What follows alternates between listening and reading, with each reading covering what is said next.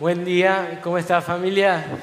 Bien, bueno, bueno, eh, los quiero invitar a abrir sus Biblias en Ezequiel 37, es un pasaje conocido eh, que creo que hoy nos, puede enseñar muchas cosas de, de, la visión que Dios viene trayendo a la iglesia. Eh, así que bueno, vamos a arrancar leyendo. Dice Ezequiel 37, dice, la mano del Señor vino sobre mí y su espíritu me llevó y me colocó en medio de un valle que estaba lleno de huesos. Me hizo pasearme entre ellos y pude observar que había muchísimos huesos, eh, huesos en el valle, huesos que estaban completamente secos. Y me dijo, hijo de hombre, ¿podrán revivir estos huesos? Y yo le contesté, Señor omnipotente, tú lo sabes.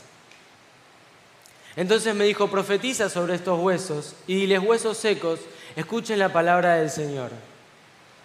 Así dice el Señor omnipotente a estos huesos. Yo les daré aliento de vida y ustedes volverán a vivir. Les pondré tendones y hará que les salga carne y los cubriré de piel. Les daré aliento de vida y así revivirán. Entonces sabrán que yo soy el Señor. Tal y como el Señor me lo había mandado, profeticé. Y mientras profetizaba se escuchó un ruido que sacudió la tierra y los huesos comenzaron a unirse entre sí. Yo me fijé y vi que en ellos aparecían tendones y les salía carne y, se cubrían de piel, pero no tenían vida. Entonces el Señor me dijo, profetiza, hijo de hombre, conjura el aliento de vida y dile, esto ordena el Señor omnipotente. Vende los cuatro vientos y dales vida a estos huesos muertos para que revivan. Yo profeticé tal como el Señor me lo había ordenado y el aliento de vida entró en ellos. Entonces los huesos revivieron y se pusieron en pie. Era un ejército numeroso. Amén, amén. Y cuando leía esto estas semanas, pensaba en eso, ¿no? Muchas veces Dios nos pone a vos y a mí en un valle de huesos secos, llámalo el trabajo, llámalo, eh, no sé, el almacén, como vos quieras, el lugar donde estamos vos y yo todos los días. Es un lugar lleno de gente que no conoce a Cristo, lleno de gente que su vida está vacía, que capaz las necesidades físicas las tiene cubiertas o no, pero que su corazón está vacío.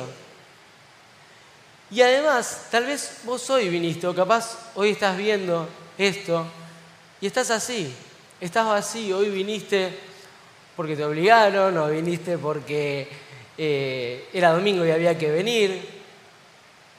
Pero sabes que Dios te ama, que Él tiene un plan para vos. Dice la Biblia que Él nos recibe, no importa cómo estemos. Eso es lo loco de Jesús. Que Él nos ama tanto que Él nos recibe. Y últimamente esto se volvió muy cliché, pero Entendamos que Dios es así, Él nos recibe y Él hoy a vos te recibe. Y quiere que vos te acerques a Él, que te abraces a Él, que confíes en Él porque te ama y porque murió en la cruz. Por eso, si vos hoy estás así, como un hueso seco, lo primero que quiero invitarte es a que le permitas a Dios que haga el milagro que hizo con estos huesos en la Biblia que te permitas que Él te reviva, que te dé alegría. Dice la Biblia que Jesús vino para darnos vida y vida en abundancia. Si vos la querés, solo tenés que tomarla, solo tenés que recibirla. Pronto tengo mi machete acá. Eh, y aquellos que sí tenemos a Dios, aquellos que ya Dios entró en nuestro corazón, ya nos ha dado esa vida en abundancia, nos puso un mandato. No está, ok. Nos puso un mandato en Mateo 28, eh, del 19 al 20. Todos lo conocemos por excelencia, pero lo voy a leer igual. Dice Jesús, antes de ascender por última vez, lo último que le dijo a sus discípulos fue, por tanto vayan y hagan discípulos a todas las naciones, bautizándolos en el nombre del Padre y del Hijo y del Espíritu Santo, enseñándoles a obedecer todas las cosas que he mandado a ustedes, y les aseguro que estaré con ustedes siempre hasta el fin del mundo. qué tarea, ¿no? Qué tarea que, nos supera. Una de las cosas que, de las partes de la visión de la iglesia de este año es hacer discípulos, discipular. Y qué tarea complicada, yo pensaba, ¿no? Y lo primero que pensé es como se llama el mensaje, es ¿por dónde empiezo? ¿Por, qué parte empiezo a discipular? ¿Cómo hago para, para empezar? Y lo primero que se me ocurrió fue pensar en, en, los discípulos, en los profetas. ¿Cómo se sintieron ellos cuando Dios los encomendó? Y me di cuenta que no estaba tan alejado de eso. Se sintieron incapaces. Vos y yo, seguramente cuando Dios nos encomienda algo nos sentimos incapaces. Y los profetas también se sentían incapaces. Sentían que no podían, que no había fuerza en ellos, que no había forma de que ellos lo pudieran lograr.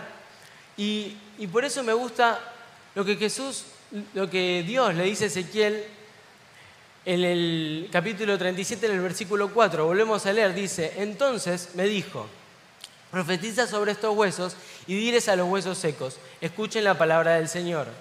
Así dice el Señor omnipotente a estos huesos yo les daré aliento de vida y ustedes volverán a vivir. Les pondré tendones, haré que les salga carne y los cubriré de piel, les daré aliento de vida y así revivirán. Entonces sabrán que yo soy el Señor. Tal y como el Señor me lo había mandado, profeticé. Y mientras profetizaba, se escuchó un ruido y paremos ahí. ¿Por qué Dios no los resucitó directamente? ¿Por qué le dijo a Ezequiel, decía esto, esto, esto y esto y esto. Y Ezequiel lo dijo tal cual como Dios le había dicho y ahí empezaron a pasar las cosas. ¿Sabes por qué? Porque Dios en su inmensa misericordia, que nunca vamos a entender, que nunca vamos a poder, no sé, imaginar cómo es, quiere hacernos parte, a vos y a mí, con nuestros defectos, con nuestros errores, con nuestras equivocaciones. Y si no, decime vos, ¿Quién hubiese elegido a Moisés, que dice él mismo, dice que tenía dificultades para hablar, para que él sea el encargado de transmitirle al pueblo de Israel y al faraón la voluntad de Dios? ¿O quién hubiese elegido a un pastor de ovejas para que se enfrente ante un gigante y lo mate? ¿Y quién hubiese elegido a ese pastor de ovejas para que sea el rey? ¿Y quién hubiese confiado en ese pastor de ovejas para que, decir que era, fue el rey más importante del pueblo de Israel. De David estoy hablando. Y todavía peor, piensen en Jonás. Cuando Dios lo encomendó a Jonás, Jonás, él, él, tuvo la cosa que sí creyó en Dios, porque le dijo, yo sé que si voy y les predico, vos lo vas a salvar, y yo no quiero eso, así que agarró y se fue para el otro lado. Y Dios le dijo, bueno Jonás, ¿sabes qué? ¿No querés hacerlo? Nos vemos. No. ¿Qué hizo Dios? Hizo que se lo traga un pez y que vaya y hable con ellos. ¿Y qué pasó? La, gente fue salva. ¿Quién hubiese elegido a Jonás? ¿Quién hubiese confiado en Jonás que lo iba a hacer? Solo Dios. Vos y yo conocemos mucho de nuestros defectos, pero algo que a mí me llama mucho la atención es que el que conoce todavía mejor nuestros defectos y mucho mejor que nosotros es Dios. Y aún así te das cuenta que nos elige. Y aún así te das cuenta que te llamó. Aún así te das cuenta que vos hoy estás escuchando este video o estás acá porque Él quiere, porque Él quiere estar con vos. No importa tu multitud de pecados, importan. Pero por eso Él murió en la cruz. Por eso Él resucitó, para que puedas ser libre, para Él poder perdonarte. Y hoy nos invita de vuelta a que confiemos en Él, a que confiemos en lo que Él puede hacer en nosotros. No lo que nosotros podemos hacer, sino lo que Él quiere hacer con nosotros. Es impresionante. Es impresionante cómo Dios toma vidas, y lo vemos alrededor de toda la Biblia, cómo Dios toma vidas y hace cosas que eran inimaginables, que nadie daba un peso por esa persona, pero aún así es más, cuando David lo van a buscar, ustedes se acuerdan, cuando David lo van a buscar para ungirlo como rey, su papá se olvidó que tenía un hijo, parece, porque Samuel le dijo, vení, presentame a todos tus hijos. Y cuando se los presentó a todos, Samuel le dijo, ¿no tenés ningún otro hijo más? Dijo, ah, sí, tengo uno que está allá pastoreando ovejas. Ni su papá confiaba en él, pero Jesús confiaba en él. Dios confiaba en él. Dios confía en vos, confía en lo que puede hacer con vos. La pregunta es, ¿vos confías en lo que Dios puede hacer con vos? ¿Vos le crees a Dios cuando te dice que todo lo puedo en Cristo que me fortalece? ¿Vos confías en Dios cuando nos encomendó que hagamos discípulos? Que Él sabía que nosotros no podíamos y que nos lo encomendó para que lo podamos hacer. Los discípulos tampoco podían, pero confiaron en Dios y Dios los usó. Y por eso hoy tenemos una Biblia, porque ellos confiaron en Dios, porque ellos siguieron a Dios. Y, bueno, y es evidente que sus pensamientos son mucho más altos que los nuestros. ¿No? Y, eso es lo que, lo, que, lo que nos cuesta creer. Por eso nos cuesta seguirle el ritmo a Dios. Porque cuando nos desafíen algo, tenemos miedo, como cuando José me dijo, che, Diego, ¿querés predicar? Yo dije, no, José, gracias, te agradezco. Porque tenemos miedo, porque no confiamos. Pero por eso hoy Dios nos desafía, que entendamos que sus pensamientos son mucho más altos que los nuestros. Y como dije recién, que no se trata de nosotros, sino de lo que Él puede y quiere hacer en nosotros.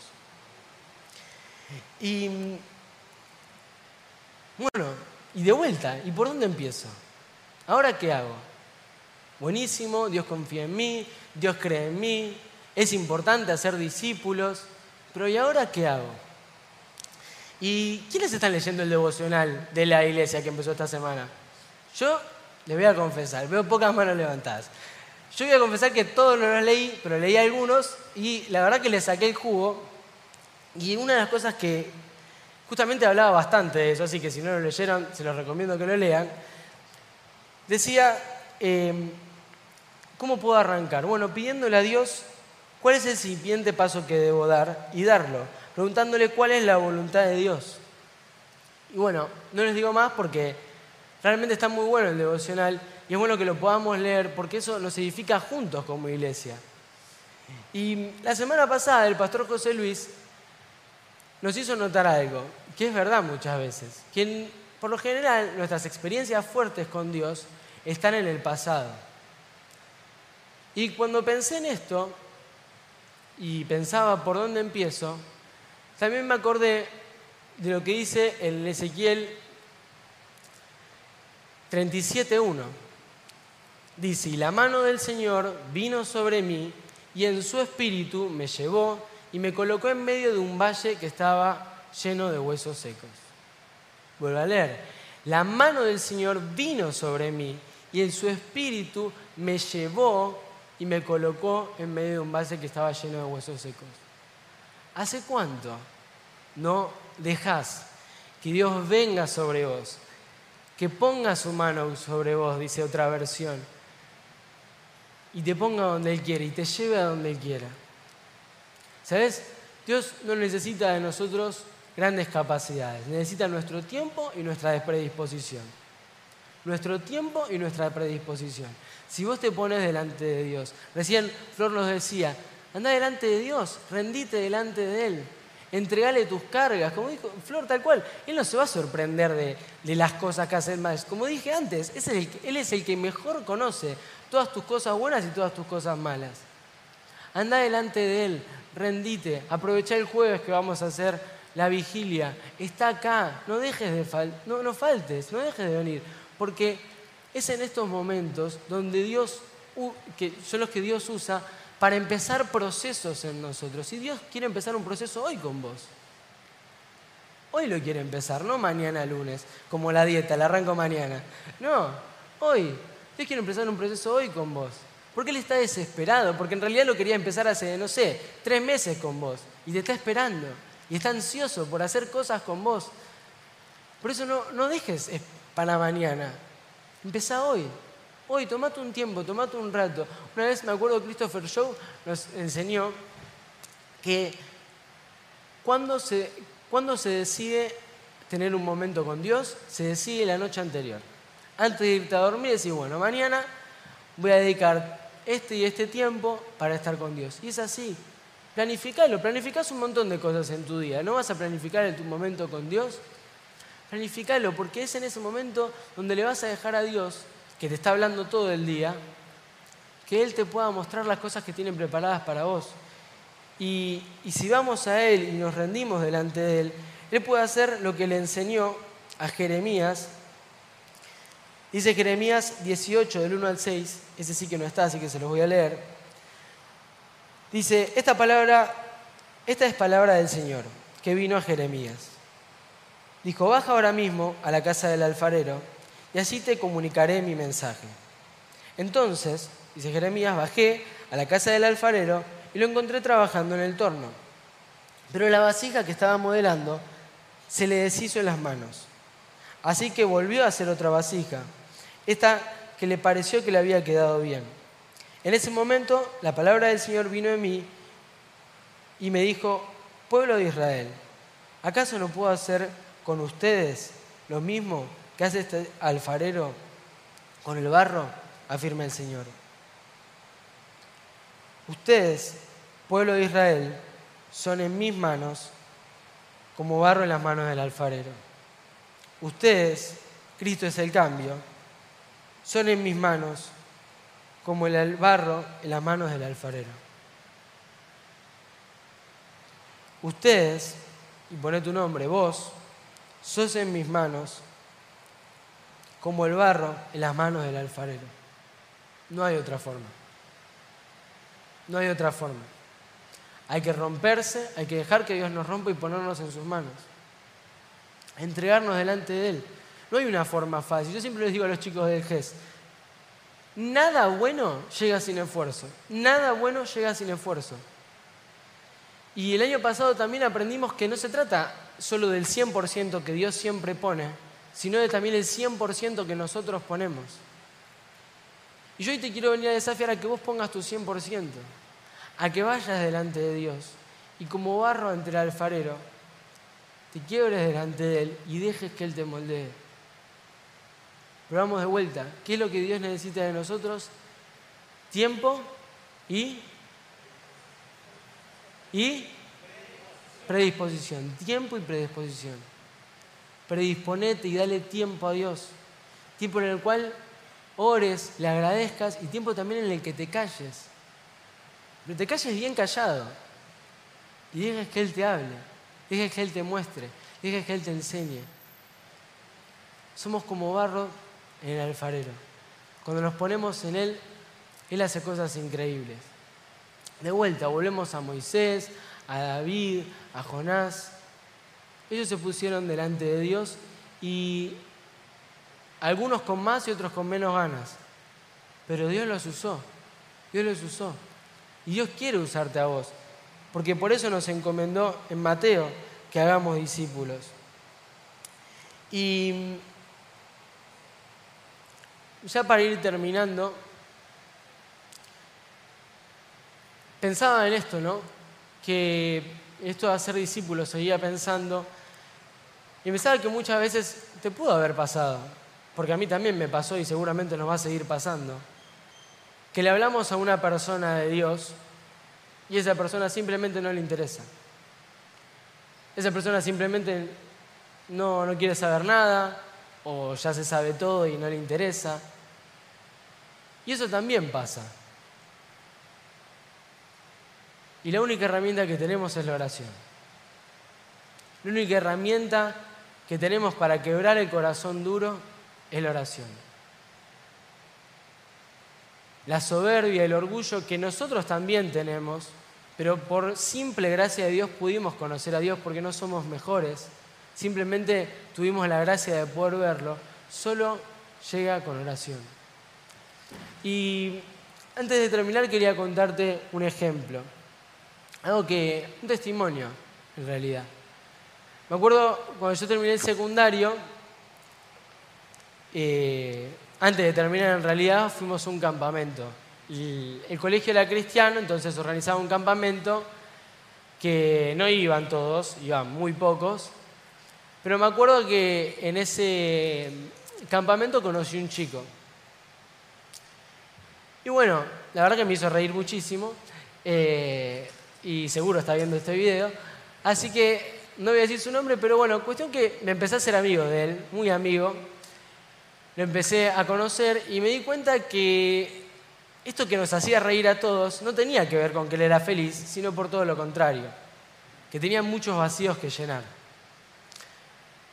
Y bueno, empezamos a charlar, se empezó a acercar a mi casa, eh, mamá me dejó que venga y, y a medida que lo fui conociendo fui viendo realmente de dónde venía ese vacío. Y me acuerdo de ir delante de Dios y decir, ¿qué puedo hacer yo para ayudarlo? Vos Dios me hiciste hacerme amigo de Él, me hiciste acercarme a Él, pero ¿qué puedo hacer yo? Él era adicto a de todo, a todo lo malo. Y como si fuese peor, no, encontraba un lugar donde pertenecer. Y, y cada vez para mí me era más difícil. Me acuerdo que, bueno, yo, la verdad, no sé, nunca fumé ni un cigarrillo, o sea, no tenía ni idea cómo ayudarlo a, poder dejar todas esas cosas. Y me acuerdo que iba delante de Dios y decía, Dios, ¿qué hago? ¿Qué hago? O sea, ¿a quién se lo derivo? ¿No? Eh, porque eso también que nos gusta hacer con Dios. Pasarle las cosas que Él nos pone a otro, ¿no? Al, pastor, al, líder. Eh, no nos gusta hacernos cargo. Y yo le decía, bueno, tengo, una, mi tengo un tío y una tía que son psicólogos, y, les preguntaba, bueno, ¿qué, ¿qué puedo hacer? ¿Cómo, ¿Cómo me acerco? Y me acuerdo que todo lo que me decían era todo lo contrario de lo que yo estaba haciendo, o sea, todo mal. Y, yo me seguía preguntando, Dios, ¿qué puedo hacer? ¿Qué puedo hacer? Pero lo que siempre hice fue orar. Siempre oré, siempre oré por él. Pasaron años, no me acuerdo cuántos, pero muchos. Y en un día me manda un, WhatsApp y me dice, che Diego, ¿estás en tu casa? Sí, yo justo había llegado más temprano de lo normal, de lo normal un viernes a la tarde. Le digo, sí, sí, estoy en casa. Me dice, ¿puedo eh, ir a tu casa? Porque me echaron de la mía. Eh, y claro, no es mi casa, yo no le puedo decir sí porque en ese momento vivía con mis papás. Entonces rápido le pregunto a mis papás, mis papás me dicen que sí. Y le digo, dale, dale, venite. Y, y bueno, bien, empezamos a charlar. Y yo le hice una pregunta a mi amigo. Ella se había internado varias veces en centros de rehabilitación y no había pasado nada. Y le pregunté, ¿vos querés cambiar? Vos ya te hablé de Dios, vos conocés, de chiquito ibas a la iglesia, pero vos querés hoy cambiar. Y me dijo que sí.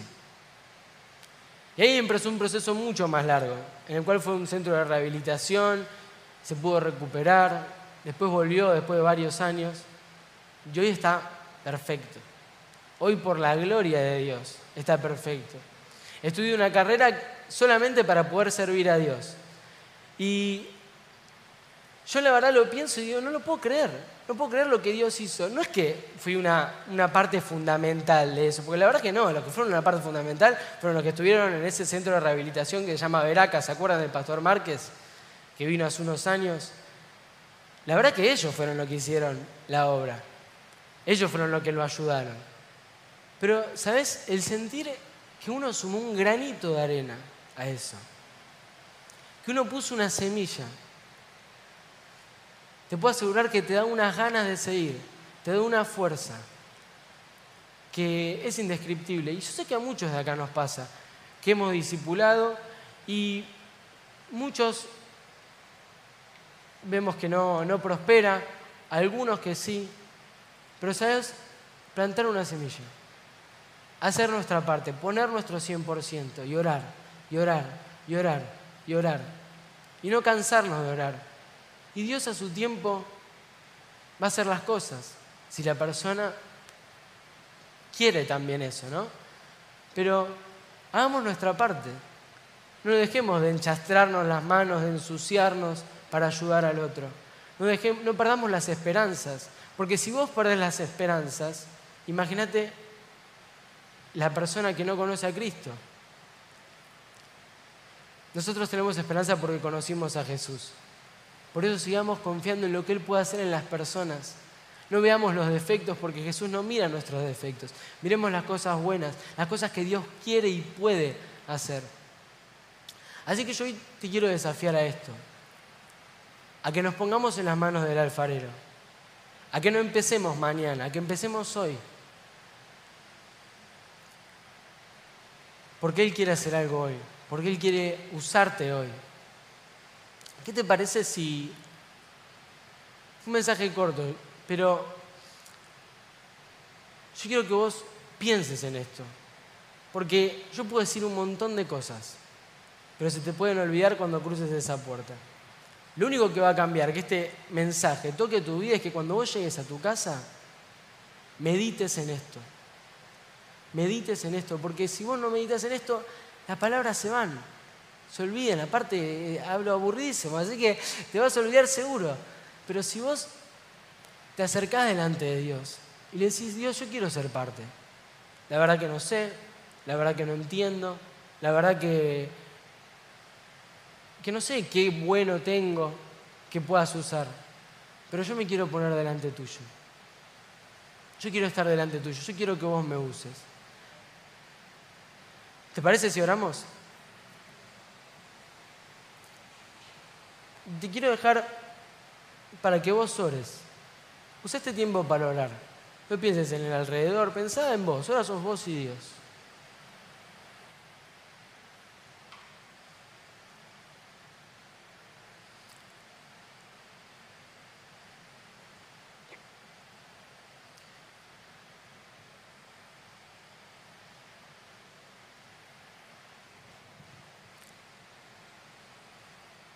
¿Sabes? Yo te quiero invitar a que si vos realmente te querés comprometer con esto,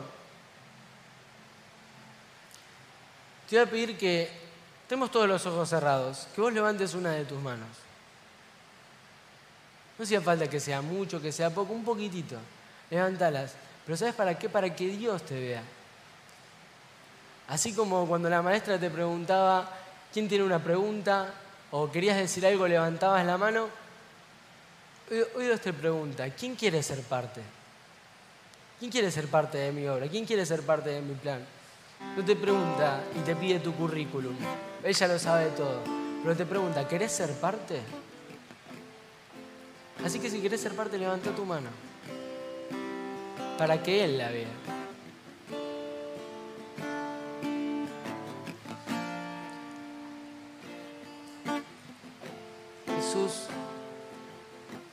Omnipotente, gracias por tu amor. Gracias por tu fidelidad. Gracias por tu infinita misericordia, Jesús. Papá, se me sigue viniendo a la mente, ¿por dónde empiezo? Dios, ¿por dónde empezamos? Vos ya nos diste todo, papá, y hoy queremos empezar por rendirnos delante tuyo, Jesús. Venimos delante tuyo como barro ante el alfarero, para que vos hagas con nosotros lo que vos quieras, Jesús. Mirá las manos levantadas, papá. Mirá nuestras manos levantadas, Jesús. Vos conocés nuestros defectos, conocés todo de nosotros, papá, y aún así querés usarnos, papá. Y aún así querés hacernos parte de tu obra. Y gracias, Jesús. Primero, gracias, gracias porque nos dejás ser parte, porque vos conocés todo lo malo de los otros, Jesús, y aún así nos dejás ser parte, papá. Gracias, Jesús, muchas gracias, porque vos lo podrías haber hecho tranquilamente solo, así como con Ezequiel.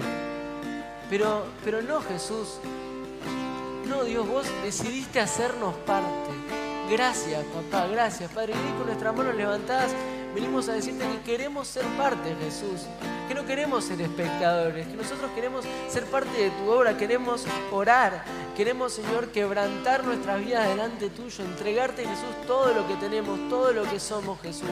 Queremos entregarte nuestro tiempo, nuestra predisposición, Padre, queremos venir delante tuyo, en nuestro cuarto, orar, papá, llorar por aquellas personas que no te conocen, aquellos huesos secos que tenemos al lado nuestro, Jesús.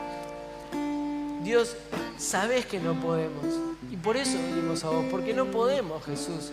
No podemos, no tenemos la fuerza para poder hacerlo, Jesús. Ni siquiera muchas veces confiamos en nosotros mismos, Jesús. Pero yo confío en que vos sí crees en mí, papá. Yo confío en que vos crees en mí, decíselo ahí donde estás, Dios, yo confío en que vos crees en mí y confío en tu palabra que dice que todo lo puedo en Cristo que me fortalece. No importa si es mi papá, si es mi mamá, si es mi hermano, si es mi hijo, si es mi hija. No importa, Jesús. Yo confío, yo confío, papá, yo confío en vos.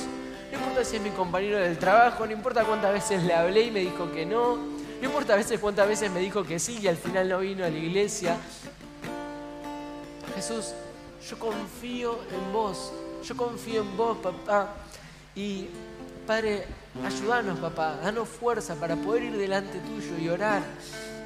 Orar por estos amigos, orar por estas personas que vos pusiste delante nuestro. Ayúdanos, Padre, a no derivarlas, papá, sino a, a estar ahí, a estar ahí dispuestos a darlo todo, dispuestos, Jesús, a, a poder ayudar, Jesús, en todo lo que podamos. Rey, gracias. Gracias porque vos sos bueno de vuelta. Gracias porque vos nos amás. Gracias porque resucitaste. Gracias Jesús, porque confiamos en el poder que vos tenés y en las cosas que vos podés hacer, no en nosotros, sino en lo que vos podés hacer Jesús. Dice tu palabra que si nosotros no te alabáramos, hasta las piedras te alabarían Jesús. Dios, y si vos podés hacer que las piedras te alaben Jesús, ¿cómo no nos vas a poder usar a nosotros, Padre? Por eso venimos delante de vos Jesús y te agradecemos de vuelta. Gracias Jesús, gracias, porque nos dejas ser parte, papá. Muchas gracias, Rey. Omnipotente, te pido que con tu poder, Jesús, tu gloria, Rey, que nos ayudes a que esto no quede acá, papá. Realmente desafianos, papá. Desafianos a cada uno de nosotros, Padre. Y también te quiero pedir por aquellos huesos secos, Jesús, que hoy están acá. Gente que tal vez cree que te conoce y no te conoce. Gente que no le interesa, Jesús, conocerte tampoco. Y hoy por algo está viendo este video por algo está acá, Jesús. Y ese algo es que vos moriste en la cruz, papá, y que los amás. Padre, trae salvación, trae convicción de pecado, Jesús. Que tu Espíritu Santo se derrame, Padre, y que nosotros podamos ser parte, Jesús, de esa, de esa vida, papá. De esa vida que resucita en vos, Jesús. Dios dice tu palabra, no sé por qué lo remarcaste, que los huesos estaban secos en gran manera. Jesús, si pasan los días, Dios, si sabes que el mundo se va secando en gran manera, cada vez más, Jesús. Pero por eso nosotros cada vez más queremos predisponernos delante tuyo, Jesús, y entregarte nuestra vida cada vez más, Jesús. Porque aunque los huesos estén secos en gran manera, tu poder es mucho más grande, Jesús. Aunque nosotros veamos solamente un valle seco, papá, vos ves, Dios, un ejército que se puede levantar y puede hacer estragos, Jesús, si confiamos en vos, Jesús. Y confiamos en vos. Y levantamos nuestras manos y nos ponemos en pie porque confiamos en vos. Ponete en pie. Confiamos en vos, Jesús. Y por eso nos ponemos en pie, porque confiamos en vos. Santo, santo, omnipotente, omnipresente. Alabalo ahí donde estás. Glorioso Jesús, Dios Todopoderoso, confiamos en vos porque vos sos digno de gloria, vos sos digno de honor. A ti te queremos adorar, a ti te queremos alabar Jesús y ante ti nos queremos rendir, Señor. Gracias papá, gracias por tu amor Jesús. Adoralo ahí donde estás.